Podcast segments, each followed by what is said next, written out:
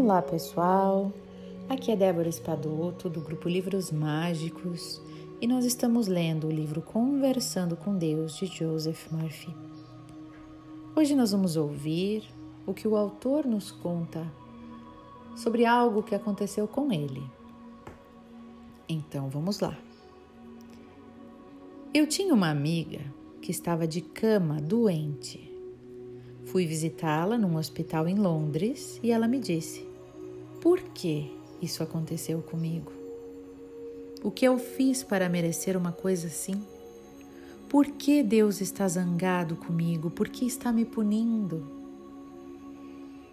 Os amigos comuns me contaram que ela era generosa e profundamente espiritual, um dos esteios da igreja e muitas outras coisas. É verdade que ela era uma excelente pessoa, sob muitos aspectos, mas acreditava na realidade de sua doença e de que se tratava de um problema incurável. Estava convencida de que o seu coração era governado por leis próprias, independente do seu pensamento.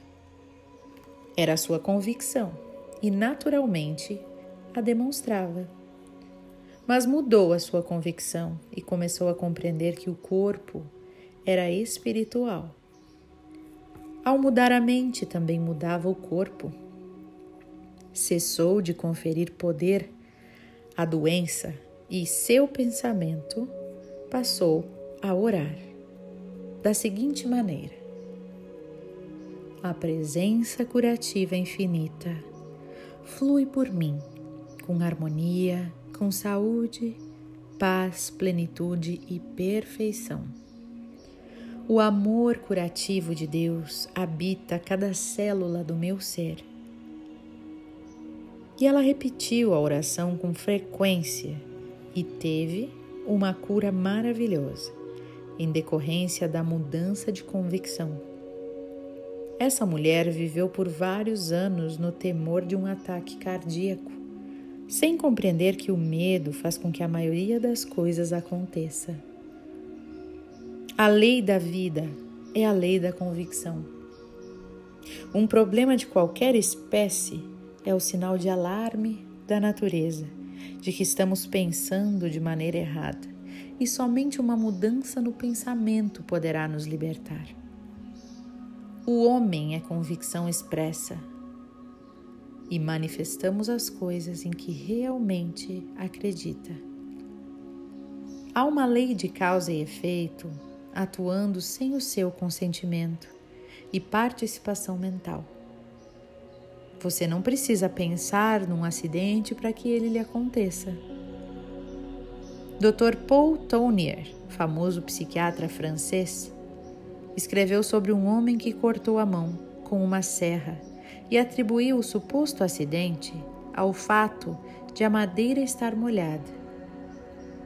O doutor sabia que havia uma causa mental e emocional por trás do grave ferimento na mão do homem. Descobriu que ele andava irritado com o patrão e, além disso, sentia considerável rancor e hostilidade contra um patrão anterior que o despedira. O Dr. Tonier explicou ao homem que a irritação e a perturbação emocional fazem com que os movimentos se tornem descoordenados e bruscos, o que acarretara o acidente.